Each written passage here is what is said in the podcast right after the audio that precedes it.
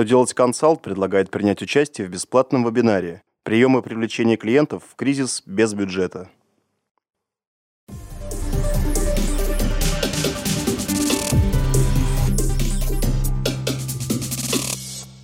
Добрый день! Для вас работает служба информации телеканала «Что делать ТВ» в студии Ольга Тихонова.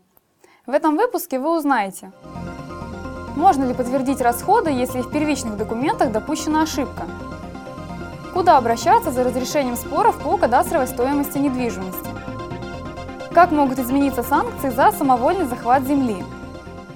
Итак, о самом главном по порядку –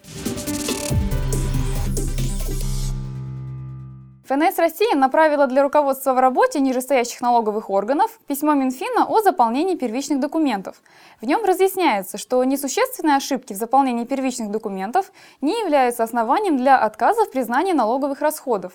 По мнению финансового ведомства, к таким ошибкам следует относить те, что не препятствуют налоговым органам в ходе проверки идентифицировать продавца, покупателя, наименование товаров, работ или услуг, их стоимость и другие обстоятельства факта хозяйственной жизни, которые обуславливают применение соответствующего порядка налогообложения.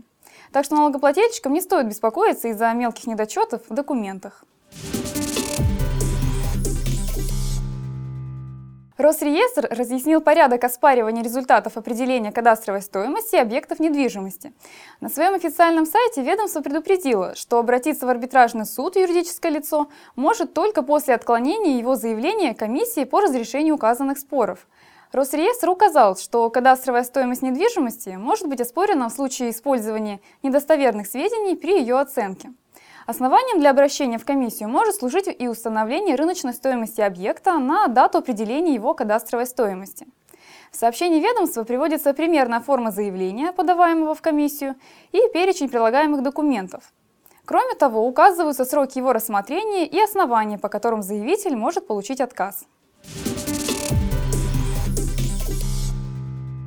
В Госдуму направлен законопроект об усилении наказания за самовольное занятие земельных участков.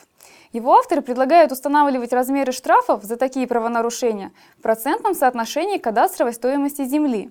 Например, для граждан сумма штрафа может составить от 1 до 1,5%. Должностных лиц предлагается штрафовать в размере от 1,5 до 2%, а юридическим лицам придется заплатить от 2 до 3% от кадастровой стоимости захваченного участка.